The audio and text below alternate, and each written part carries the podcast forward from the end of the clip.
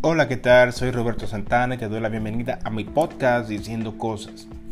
En este primer capítulo te traigo una reflexión la cual se titula Ser Uno, pero también vengo a decirte que más adelante vendrán, vendrán más reflexiones que podrán agregar valor a tu vida. De manera que te invito a que te mantengas en la sintonía de este podcast que más adelante vendrá con muchas sorpresas.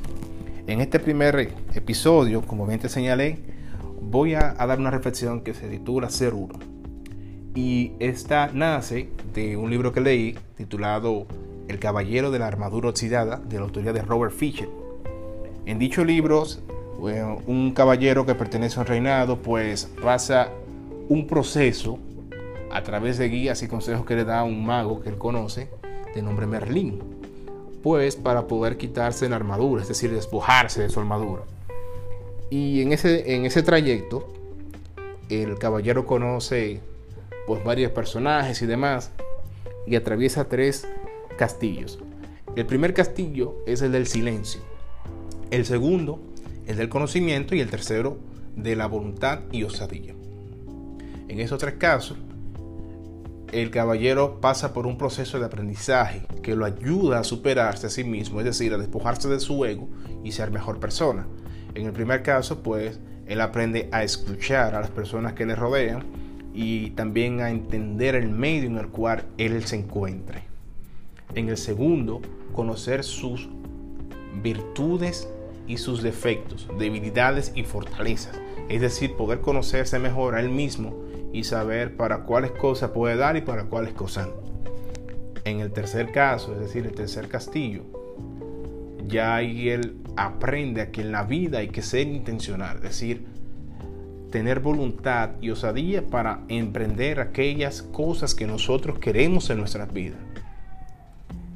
Entonces, a mí estas tres cosas me impactaron mucho porque hoy en día estoy haciendo pues bastantes diligencias y esfuerzos en varios proyectos que estoy emprendiendo, que de hecho ese es uno, y te agradezco por escucharlo y de alguna manera pues hay que estar constantemente brincando entre estas tres palabras.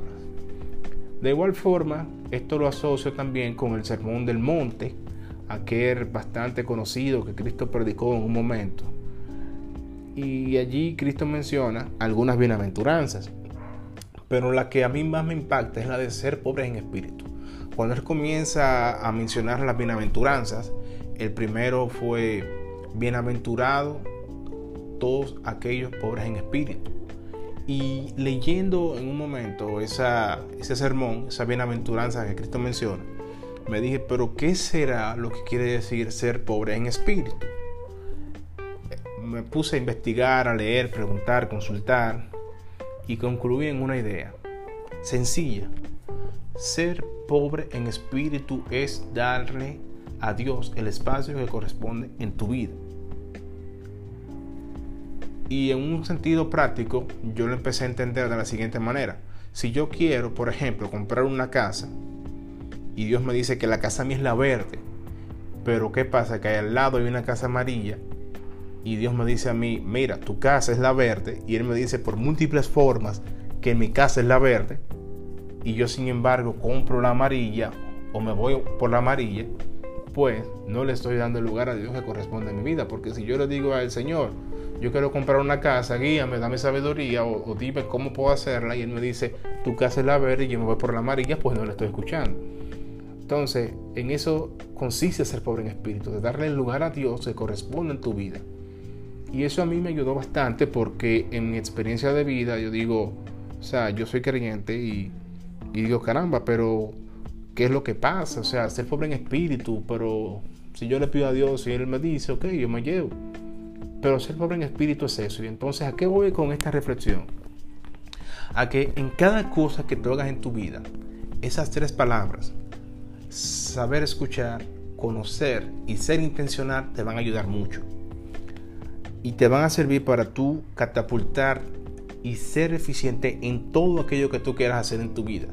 Pero también tener en cuenta que allá arriba hay un Dios y que ese Dios está dispuesto a escuchar de que cada cosa que tú emprendas pues si tú lo pones en sus manos y te lleva de lo que Él te dice, de las cosas buenas que Él te dice, pues tú verás que tú vas a poder hacerlo.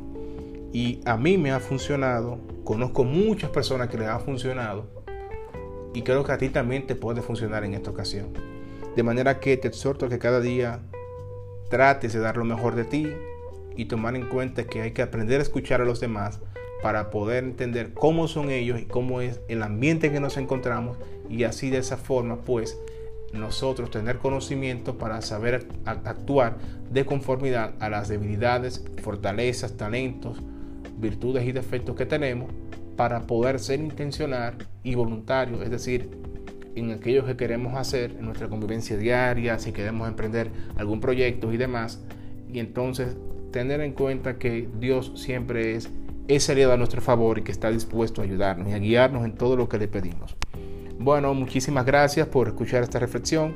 Te invito a que me sigas por las redes sociales a través de Instagram como robertoe.santana, Roberto E. Santana en Twitter y en Facebook como Roberto Santana.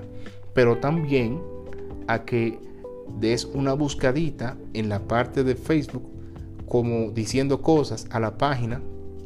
Hay una página diciendo cosas donde publico frases y ahí podrás pues ver también otras frases de, de diversos autores que te podrán ayudar y ser de aliento en algún momento de tu vida. Y puedes escribirme por ahí y estoy a toda disposición para cualquier inquietud. Y bueno, muchísimas gracias por escucharme. Hasta la próxima. Chaito.